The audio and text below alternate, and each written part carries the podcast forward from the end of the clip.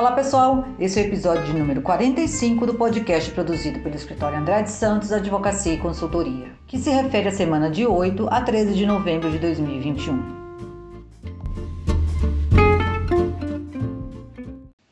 Bom, e o podcast começa com a última decisão, a última informação da semana. Nós vamos é, tratar aqui da decisão do ministro Barroso, do STF, que foi publicada na sexta-feira, dia 12.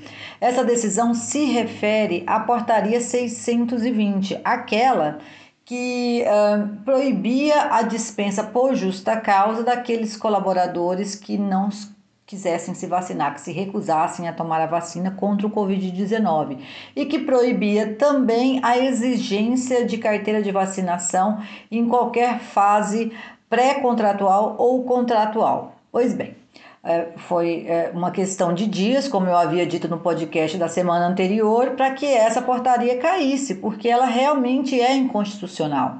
A decisão ainda ela vai ser passada para, vai ser é, submetida ao crivo do pleno do STF, porque essa foi uma decisão individual do ministro Barroso, mas ela já começou a surtir efeito desde a sexta-feira, dia 12.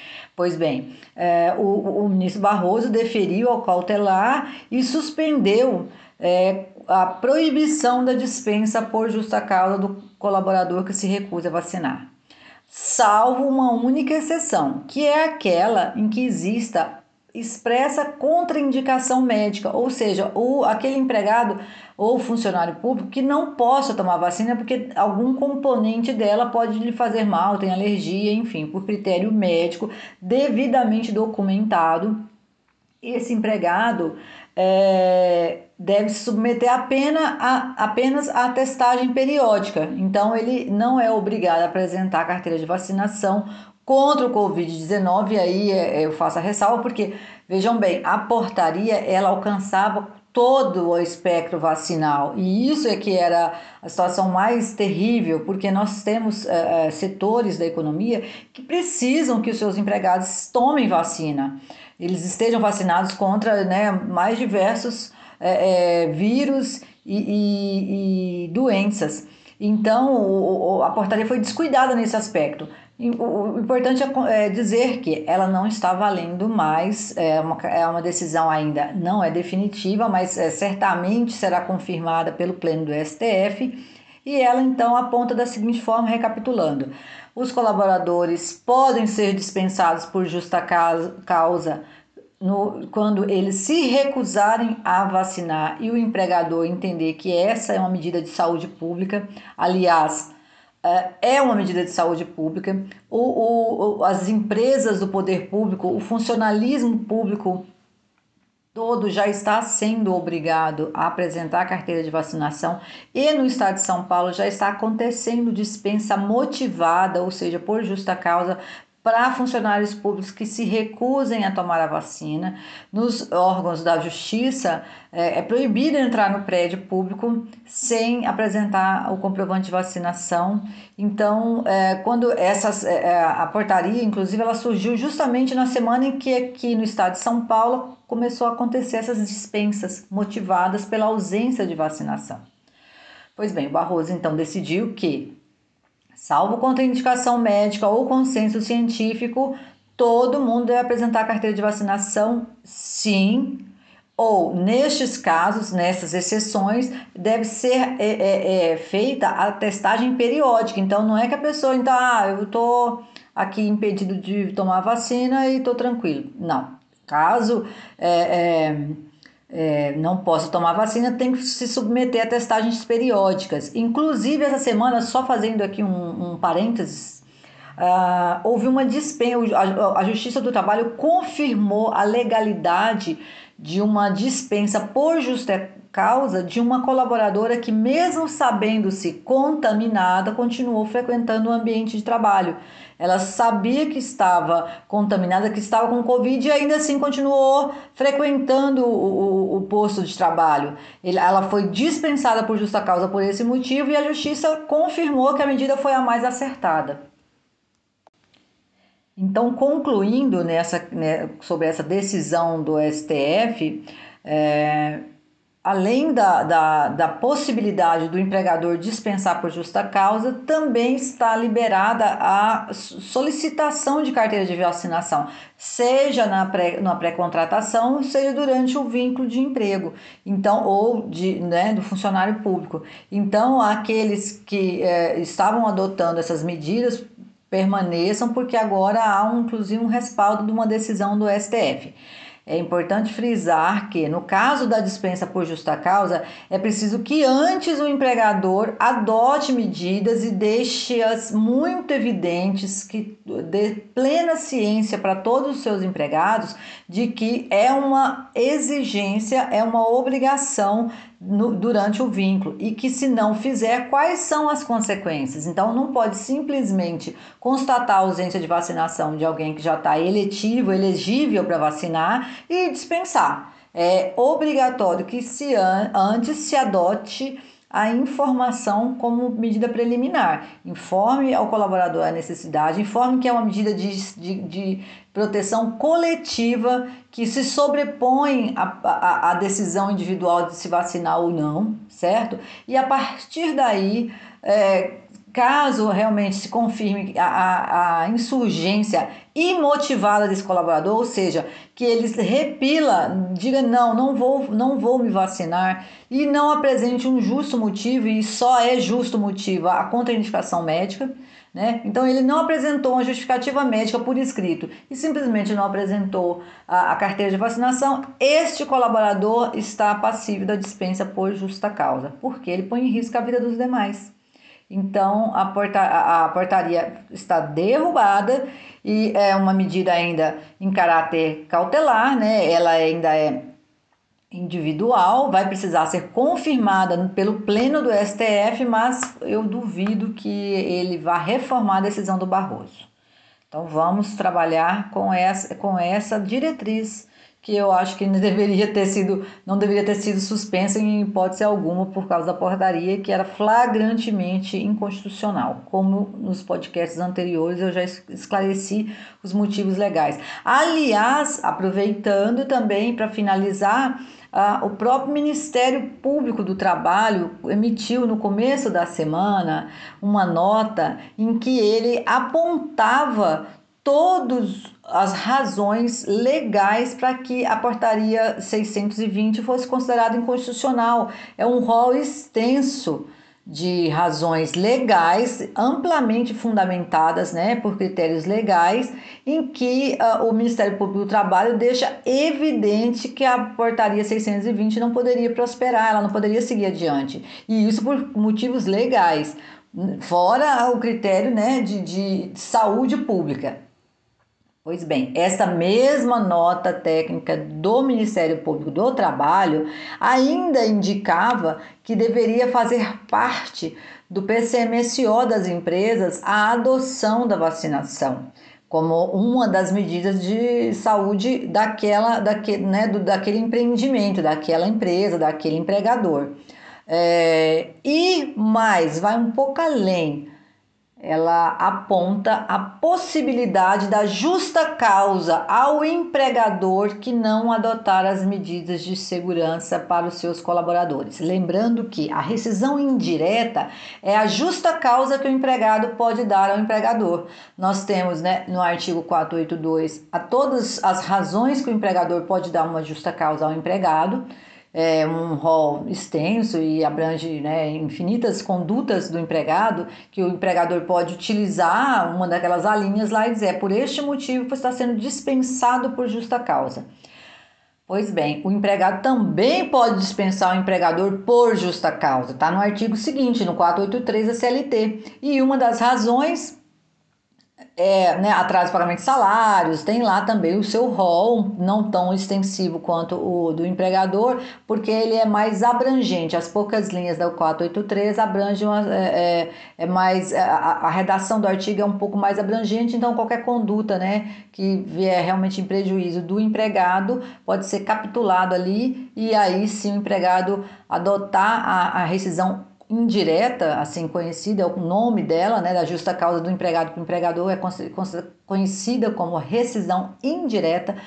então o empregado pode é, é, dar a, a, exigir a rescisão indireta ou por justa causa do empregador, e aí a nota técnica diz que essa a, a ausência da, da, das medidas de proteção coletiva no ambiente de trabalho, e aí né, ele está indicando que a, a, ausência de solicitação da carteira de vacinação dos, de todos os colaboradores seria uma dessas causas, um dos motivos, porque de fato acaba com. Uh, é, é, com, sendo uma das medidas de proteção da coletividade, além da adoção do distanciamento, entrega de máscaras, é, entrega de álcool em gel e, e todos as, os treinamentos, né, e a higienização dos ambientes. Então, dentre todas as medidas de proteção é, contra a contaminação no ambiente de trabalho, estaria a carteira de vacinação. E, para aquele empregador que não adotasse, a nota técnica do Ministério Público do Trabalho sugere a possibilidade de, de haver uma rescisão é, indireta por justa causa do empregado contra o empregador.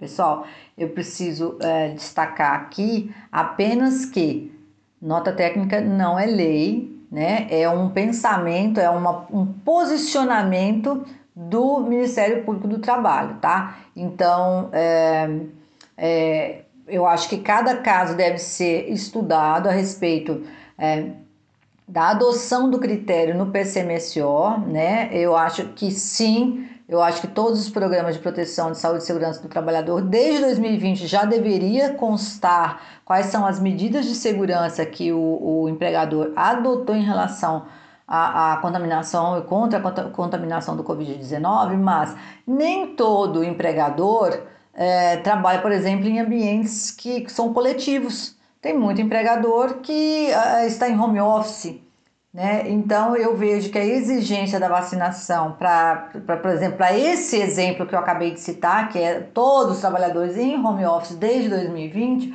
ela é desnecessária. É, é, é desejável, porque o, aquele empregado que está em casa pode ir pela rua e se contaminar e contaminar a família, então é desejável que o empregador é, recomende a esse empregado que se vacine, mas enquanto ele não estiver frequentando o ambiente de trabalho, ele não pode ser dispensado por justa causa, porque na casa dele ele resolveu não, não se vacinar.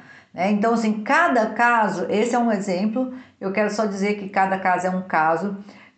Consulte o, o, o escritório, busque se informar no seu caso como que poderia ser tratado essa diretriz da nota técnica do Ministério Público do Trabalho. Apenas para registrar, a decisão do STF a qual eu me refiro é, a, é sobre a ação 898, tá? De 2021. É, os meus clientes vão receber, é que ela foi editada, né? Foi publicada a decisão no final da tarde de sexta-feira, mas é, todos vão receber porque é, realmente já está em vigor, já está valendo, né? A portaria 620, a exceção que eu disse, ela está completamente invalidada. E a nota técnica a qual eu me referi, ela é a nota técnica do Ministério Público do Trabalho, número 5 de 2021. E como ela foi é, publicada mais para o começo da semana, todos receberam né, a íntegra do, do, do documento no dia 8 de novembro. É um documento muito extenso, mas muito interessante. Ele é um excelente uma excelente fonte de defesa. Caso aconteça de algum colaborador ingressar com ação é, fundada na portaria 620, eu tenho certeza que a nota técnica do Ministério Público do Trabalho, 5 de 2021, fornece elementos mais do que suficientes para uma defesa é, robusta em relação à, contrariedade a esse pedido né, de indenização por é, demissão na eventual demissão por justa causa, baseado uh, na, na, ausência da carteira de vacinação. Então, é, a, mas é como eu disse antes, a portaria tem que ser é, é, analisada com um olhar muito crítico e cada empreendimento, cada situação, ela tem que ser vista de forma individualizada. Então, é necessário sempre consultar o escritório consultar o seu jurídico para que você tome a melhor decisão e documente da melhor forma a fim de evitar um passivo trabalhista por conta dessa verdadeira esse verdadeiro cabo de guerra que o, o, né, o empregador público e privado se submete por conta né, de mais eu entendo de questões políticas do que de saúde pública realmente. Né? Se fosse pensar apenas na saúde pública, não tem muita controvérsia, né? a coletividade sempre vai prevalecer sobre o individual.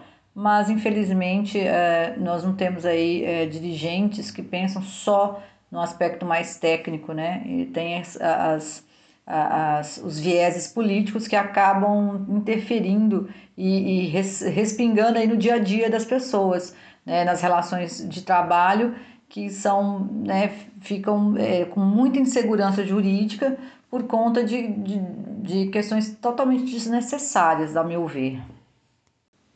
Bom, e essa semana está realmente repleta de novidades. São muitos assuntos, todos de grande relevância. Então, eh, eu, eu não eu acredito que nós vamos conseguir tratar de todos hoje, na, né, nesse podcast deste final de semana, porque ele vai eh, acabar sendo muito extenso e os assuntos que, que surgiram essa semana, eles merecem muita é, atenção porque eles vão repercutir nas relações de trabalho de agora em diante de uma maneira muito profunda. Então, nós não podemos ser é, superficiais na, na, no tratamento deles. Então, nós vamos falar de vários temas aqui, alguns mais rapidamente, porque eu, eu, aqueles que eu considero assim mais simples, de menor relevância, e outros nós vamos falar um pouco mais, e alguns ainda nós vamos deixar para a semana seguinte, que ainda é, tem muito o que falar e o que tratar na, na semana seguinte, claro, junto com o que eventualmente surgir. Como se trata de uma semana com um feriado, uma semana mais curta, a gente espera que acabe que é, não tenha tanto tema novo para se discutir e a gente possa se dedicar a esses que vieram essa semana, mas que é, foram muitos e muito, muitos ao mesmo tempo, então com certeza tem tema aí para a gente tratar por uh, duas semanas no mínimo. Pois bem, um tema interessante que surgiu essa semana que eu acho que vai ajudar a todos é que a Caixa ela fez circular, ela né, tem a circular número 961 de 2021, portanto, circular da Caixa 961 de 2021, e estabeleceu, instituiu o Conectividade versão 2 é uma nova, uh, um novo canal que a Caixa Econômica Federal abre com os empregadores, é um canal completamente digital, completamente eletrônico, para que o empregador tire suas dúvidas é, em relação ao, aos, aos recolhimentos e a, especialmente em relação ao FGTS, então é, tem os novos manuais né, do FGTS, as cartilhas operacionais, é, e, e, que trata também de todas as funcionalidades né, para os envios de, dos arquivos CFIP, GRRF. É, essa conectividade social ICP versão 2, ela promete simplificar e principalmente ser um importante aliado do empregador no cumprimento das suas obrigações fiscais. Vale a pena. Meus clientes receberam inclusive o endereço eletrônico que já podem entrar e ficar já utilizar essa ferramenta que a Caixa Econômica Federal disponibilizou. Mas sem dúvida, a notícia mais importante para a turma do Departamento Pessoal e Contadores foi a publicação da portaria da Receita Federal de número 82 de 2021. Essa portaria e antes dela a notícia oficial no site do, da Receita Federal, ela dá conta da possibilidade de prorrogação pra, do prazo de entrega da DCTF Web, que é a declaração de débitos e créditos tributários federais previdenciários e de outras entidades e fundos. Esta obrigação estava prevista, o, o, né, o prazo fatal dela é sempre no dia 15 de cada mês. E neste mês, por conta do feriado na segunda-feira, dia 15, ela foi antecipada para o dia 12, para sexta-feira. Então vejam bem, era uma, é, é, uma foi uma notícia que, que aconteceu no, um, no penúltimo dia do prazo fatal, mas enfim, aconteceu e foi fantástico, porque muita gente estava é, assim, completamente perdido nessa, no cumprimento dessa obrigação. Nós precisamos lembrar que a, a, o grupo 3 né, do e-social está é, tá entrando agora com essa obrigação, está sendo né, toda, toda, enfim, todo o Brasil, vamos colocar assim, começou a se obrigar a entregar a DCTF Web a partir deste mês de novembro, com, é, é, que se refere ao exercício de outubro de 2021.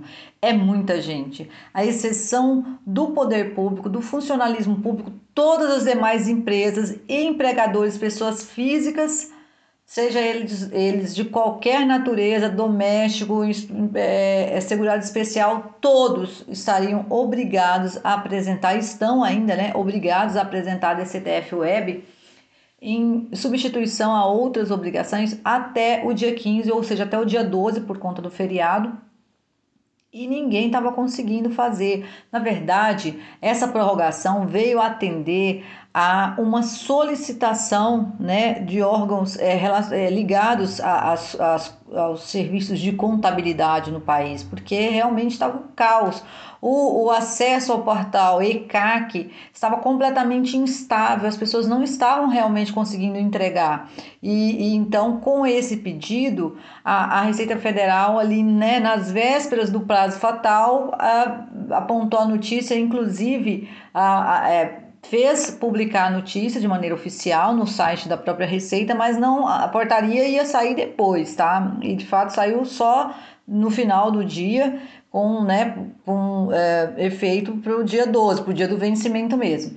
Importante destacar que até a publicação desse podcast, ou seja, até no dia é, 13 de novembro, a prorrogação é, era só em relação à entrega da CTF Web e não em relação à guia de recolhimento. Eu, eu destaco isso porque é impossível emitir a guia de pagamento sem a emissão prévia anterior da DCTF Web. Então, é, é, assim, vai ficar também apertado, porque se as pessoas esperarem é, para entregar a DCTF Web no prazo fatal, vai ser um corre-corre para é, é, entregar, receber o recibo e daí a emissão, possibilitar a emissão da guia, né? Então, é, mesmo com essa prorrogação, eu recomendo que não se aguarde esse prazo fatal, porque nós não sabemos, nós inclusive acreditamos que a Receita não vai prorrogar o prazo do pagamento, tá? Do, dos impostos, somente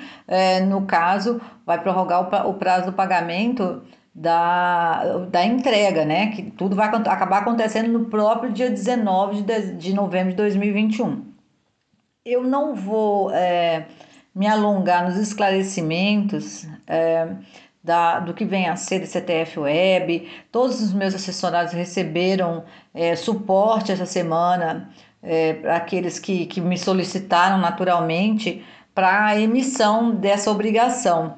É importante destacar que é, empregadores, pessoas físicas, produtores rurais, pessoas físicas, produtores rurais, pessoas jurídicas, todos têm a entrega dessa obrigação de maneira distinta, inclusive também aqueles empregadores, pessoas físicas, produtores rurais que optaram pela, pelo recolhimento previdenciário da folha de pagamento também têm um, um, um caminho diferente para para cumprir essa obrigação, seja no e-social, seja na EFD Reinf.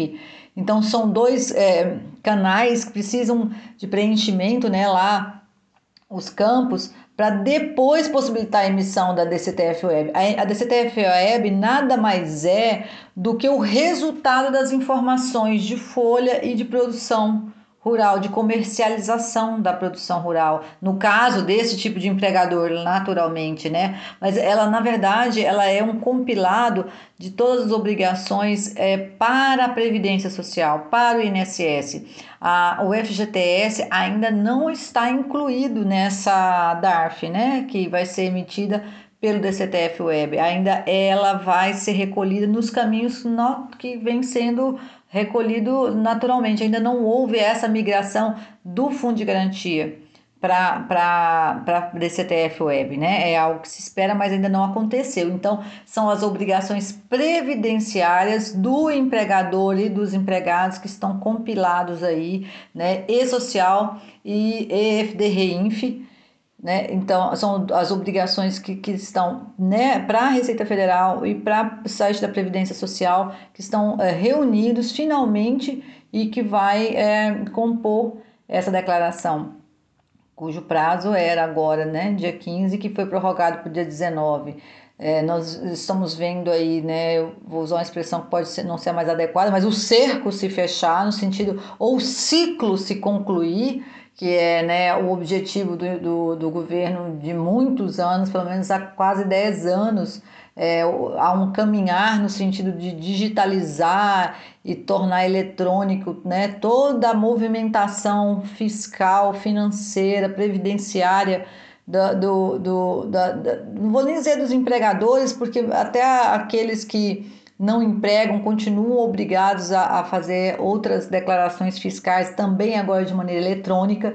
Então, é, é, a conclusão de um ciclo, ainda tem um caminhar, é óbvio que as coisas não vão se acertar agora de início, ainda faltam etapas, né? O, por exemplo, o FGTS, que ainda não está ali, mas é um importante passo. a, a, a a ideia é simplificar, mas por enquanto isso não está acontecendo. Então, o que eu recomendo é que ou é, entre em contato com, com o escritório para apresentar sua dúvida pontual sobre isso, ou consulte é, a internet, no YouTube tem, um, tem vários vídeos é, é, esclarecendo né, o passo a passo. O seu sistema também tenho certeza que tem um serviço de suporte para também te auxiliar no, no, nos, nesses registros, né? Mas é, é apenas para que as pessoas não achem que a coisa é complicada, ela é, é como vou dizer, burocrática no sentido assim, ela tem muitos passos para serem tomados, mas não são complicados, eles são apenas o, o seu dia a dia já na, na, na internet. É importante também, como último destaque sobre isso, é confirmar sempre a, o seu, a sua folha, os, os, seus, os seus cálculos com os cálculos do governo. O seu sistema vai emitir um cálculo, confira o que está o que foi concluído no seu sistema com o que a, a, a, o, o site do governo né, concluiu para a entrega da guia. Não, não pague sem antes comparar e ver se tem se estão certos, se são compatíveis ou se há divergência. Porque se houver divergência, tem que procurar saber onde está. Se foi um erro né, da, do, do, de cálculo do, do Estado ou se foi no seu sistema. Então tem que buscar a resposta antes de, né, de sair pagando, porque pode ser que o Estado considerou algo que não deveria e você vai pagar imposto a mais sem necessidade. É, é um momento aí bem complicado e eu, é, infelizmente, não tenho boas notícias no sentido de dizer que é, é só o começo. Nós vamos ter três meses aí, novembro, dezembro e janeiro, com muita novidade sendo implementada, muita mudança legal na, né, nas relações de trabalho. Então, é, é, é um momento assim de intensificar a, o trabalho, o estudo, né, e não ter preguiça, embora sejam as festas de fim de ano, embora a gente esteja muito tempo sem poder sair, se divertir, mas eu entendo que é, vale a pena um esforço nesse momento para depois poder relaxar, porque tem muita novidade, muita coisa acontecendo. E eu já vou acrescentar aqui rapidamente que nós não podemos esquecer que a primeira parcela do 13 terceiro salário é agora, dia 30 de novembro, é improrrogável. Então, é, fiquem muito atentos para é, fazer esses lançamentos, né? Também no E-Social e no FDRINF no tempo e prazo adequado para que a DCTF Web do mês que vem não tenhamos o atropelo desse mês.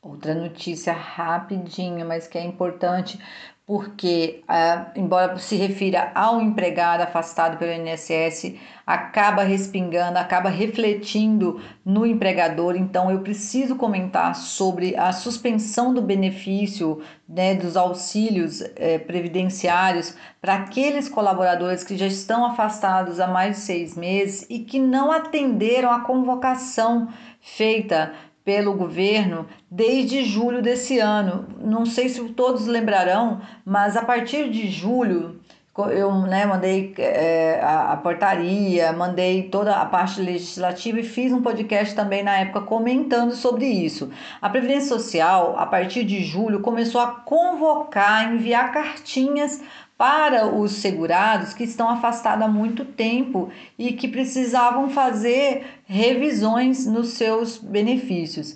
É, era indistinto, não tinha essa situação. Todos, todos, todos deveriam se submeter a esta convocação e o, o, o governo mandou cartinhas e também fez algo um pouco mais que eu considero mais perigoso, né? Porque ele fez uh, publicar um edital de convocação para aquelas pessoas em que a cartinha voltou, o endereço não foi encontrado, não havia endereço no, né, cadastrado um endereço válido. Então, vários motivos provocaram uma publicação é, de um edital de convocação com valor de, de, de intimação válida né? Então, você vê, não, não houve divulgação. Eu, eu sou uma pessoa muito atenta em relação ao que o, o Estado é, faz publicar nos meios de comunicação mais é, que atinge as grandes massas, e não houve, na minha opinião, não houve tanta divulgação, tanta, tanta publicidade desses movimentos que o Estado estava fazendo em busca de localizar esses beneficiários. O fato é, é um, uma infinidade de nomes constam nesse, nesse edital de convocação e no dia 11 de novembro, ou seja, na quinta-feira, era o último prazo para essas pessoas entrarem em contato com, o, com a Previdência Social e tentarem agendar essa perícia, sob pena de perderem o recebimento desse benefício. Olha que coisa grave.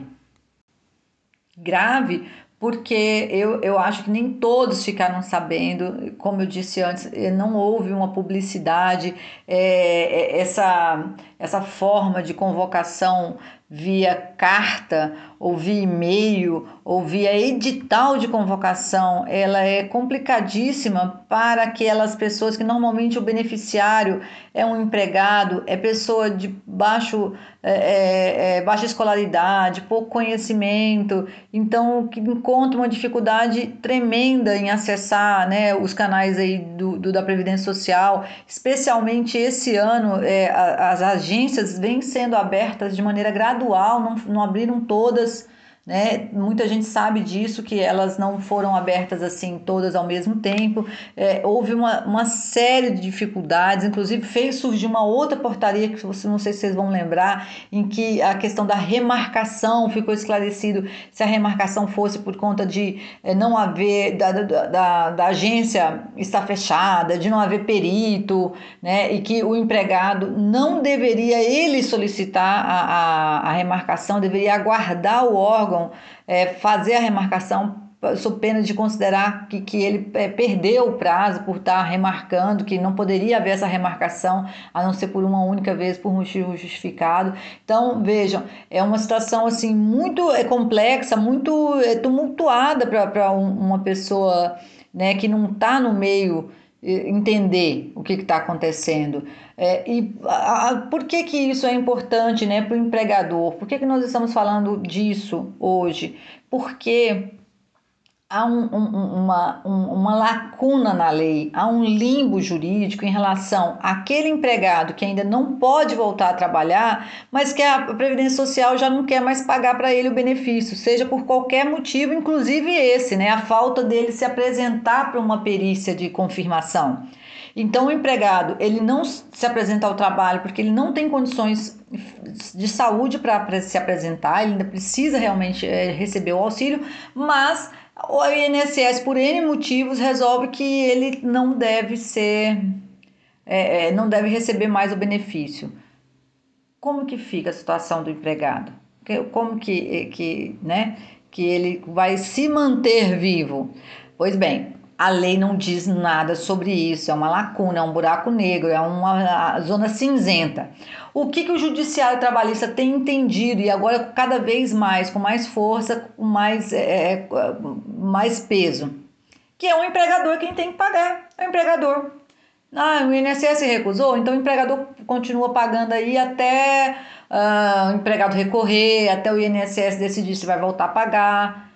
Tá? Então, é, eu, além da, da, questão do caráter social que isso significa, né, esse, esse suporte para um empregado que está nessa situação, ele ter esse caráter social, né, que os recursos humanos de todo, todo empreendimento, de todo empregador precisa ter em relação aos empregados, não pode no momento mais difícil da vida do empregado, ele perder o suporte do empregador, né? Porque ele forneceu força de trabalho para o empregador ter o lucro. Então, ele precisa também contar com essa parte humanizada do, do vínculo de emprego, né? Mas, para além disso, tem um custo financeiro aí que não precisa o empregador assumir, porque o empregador recolheu impostos, o empregado recolheu impostos para que o, o Estado dê o suporte que legalmente ele é obrigado a dar. Então, para que é, não se perca essa oportunidade, foi que eu fiz uma recomendação durante a semana para que todos fizessem um, mutirão, verificassem a, a, né, a lista de empregados que estavam afastados há mais tempo, seja por qualquer motivo, e verificassem diretamente com esse colaborador o, se ele atendeu ao, ao, ao, chamado do INSS e se não o fez, auxiliá-lo nessa ida, né, em busca dessa nova perícia para confirmar a necessidade dele de estar afastado e de receber o auxílio. Os canais são muito fáceis, é o, é o né, 135, aquele número que todo mundo conhece, é o, tem um aplicativo meu INSS, pode ser baixado no celular, tem a página da internet meu INSS que o colaborador já deve estar cadastrado porque a, a CTPS digital é uma realidade. Então, essa é uma notícia que eu considero muito importante e que é, também é, circulou também de maneira assim, né, só nos canais mais especializados, ou a, a, a, a mídia deu pouco destaque, mas que vai ter um reflexo muito forte na vida do empregado e também do empregador por esses motivos que eu acabei de explicar ainda é tempo, embora né, a suspensão tenha acontecido a partir de quinta-feira para quem nos posicionou, é, eu acho que, que não deve, né? Passou o prazo, então agora não vou fazer nada. Não, é sempre tempo, né? Sempre é tempo de, de auxiliar. Eu enviei o edital de convocação para que fosse feita a busca e localizar o nome, né? Eventual nome do seu colaborador ali porque o, o que eu fiquei sabendo é que mais de 95 mil pessoas ainda não tinham feito o cadastro da perícia e que iam parar de receber o benefício. Será que um colaborador do seu empreendimento não está nessa lista? 95 mil pessoas é muita gente, né? Então, é, se não atendeu lá no prazo, ainda é tempo, eu acho que é sempre tempo. É provável que esse benefício seja suspenso por um ou dois meses, vai depender, né? Dessa fila que ele vai entrar para realizar a perícia, mas não deixe de colaborar para que ele consiga se ele realmente continuar precisando, lógico, né? Para que ele consiga o benefício, porque é, é, é o melhor se fazer para todos os dois lados, tanto para o empregado quanto para o empregador. E por fim, eu quero fazer uma introdução ao marco regulatório trabalhista infralegal, que foi publicado através do decreto 10.854. Essa quinta-feira foi quente mesmo, hein? É, eu não vou entrar na, na, na explicação, no esclarecimento desse decreto, porque ele é extensíssimo. Ele traz muita informação importante. Então, hoje eu só vou comentar que houve essa publicação, não só desse decreto, mas de várias portarias. Nós temos pelo menos mais cinco portarias aí que foram publicadas também no dia 11, na quinta-feira. Nós temos a, a portaria 547, 672, 671. Nós temos é, é, uma portaria conjunta também, número 5, do Ministério do Trabalho, com a, a Receita Federal. Olha, pessoal, tem muita novidade. O nosso podcast hoje ficaria extremamente alongado, extremamente cansativo, se nós fôssemos falar de tudo que é, realmente aconteceu essa semana, inclusive é, para que todos fiquem mais tranquilos, é, nada vai entrar em vigor exatamente a partir da publicação, todas têm um prazo de 30 dias, no mínimo, né? Então, nós temos até dia 10 de dezembro para tomar pé e fazer os ajustes que são necessários depois dessa publicação. A partir dessa publicação, algumas coisas terão prazo de 180 dias. Nós vamos falar disso com mais tranquilidade na semana que vem, mas saibam que Muita novidade vem por aí. Essa, é, esse chamado marco regulatório trabalhista é uma iniciativa do governo federal de consolidar, né, ou seja, agrupar várias normas é, trabalhistas que são, é, a gente vai chamar infraconstitucional, que quer dizer, são essas regras que elas vêm explicar a lei. Né? Então, muita portaria, decreto, normativa, que era assim, uma verdadeira coxa de retalhos. Isso eu concordo com, com o governo. Nós temos uma, uma legislação trabalhista que ela é muito é esparsa, muito é, é espalhada né, por, pelos diversos órgãos, então a, a, a, fiscalização pública, nota técnica, o Ministério do Trabalho, a Previdência Social, e a gente tem que ficar muita lei, né? E, e, e, o empregador aí tentando cumprir, cumprir com todas, né? Então, esta é uma iniciativa, é um marco né, nessa iniciativa de consolidar, simplificar e desburocratizar as regras relacionadas às, às relações de trabalho.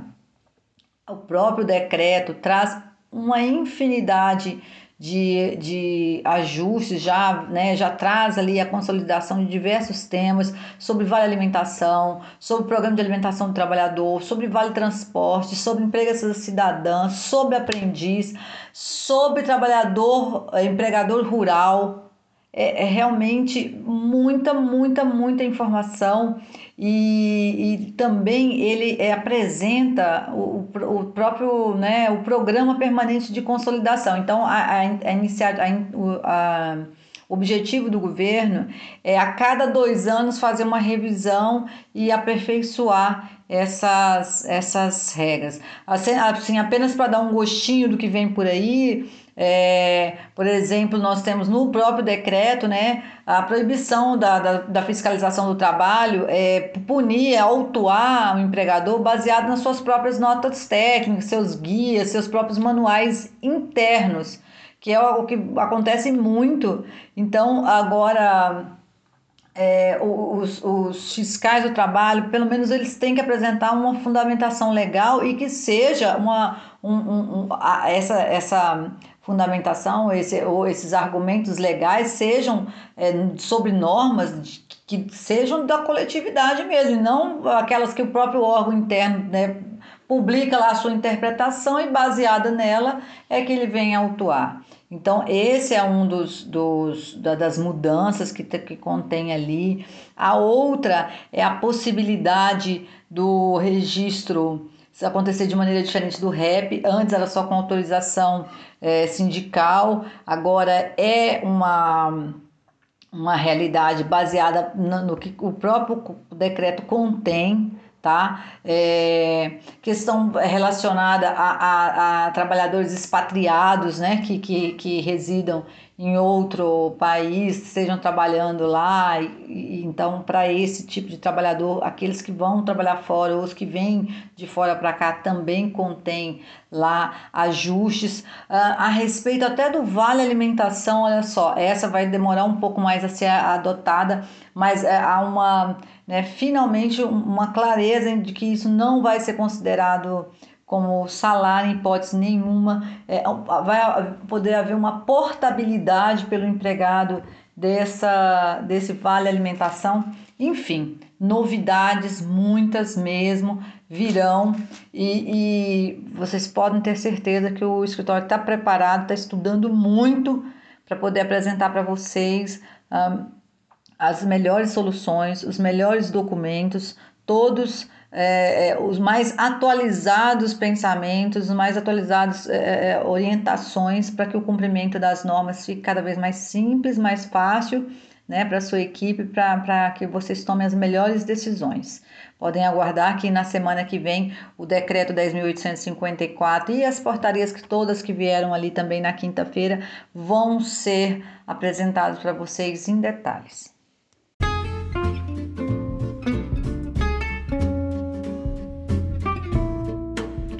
Bom, pessoal, essa foi a semana agitadíssima que se passou. Eu espero que vocês é, tenham aproveitado o conteúdo aí do podcast dessa semana. Ele não exaure, ele não encerra tudo o que aconteceu na semana que passou, pelos motivos que eu já apontei. Ficaria muito extenso esse nosso bate-papo de hoje. Mas saibam que é, vamos seguir aí atualizando vocês da melhor forma possível, com muita responsabilidade. Eu é, torço para que todos possam aproveitar esse final de semana prolongado, descansar bastante, para que é, né, voltem com muita disposição, muita animação para as novidades que serão implementadas. É, quero que vocês saibam sempre que o escritório está à disposição, né, está sempre é, aberto à comunicação direta com vocês através do contato arroba atendimento arroba. Mandem dúvidas, críticas, sugestões, todas serão bem-vindas. Desejo a todos muita saúde, muita disposição. Eu estou particularmente empolgada com tanta novidade, porque eu acredito que são os desafios que nos fazem crescer, que nos fazem é, avançar e evoluir. Eu quero que todos tenham muita saúde e que saibam que nós seguiremos juntos.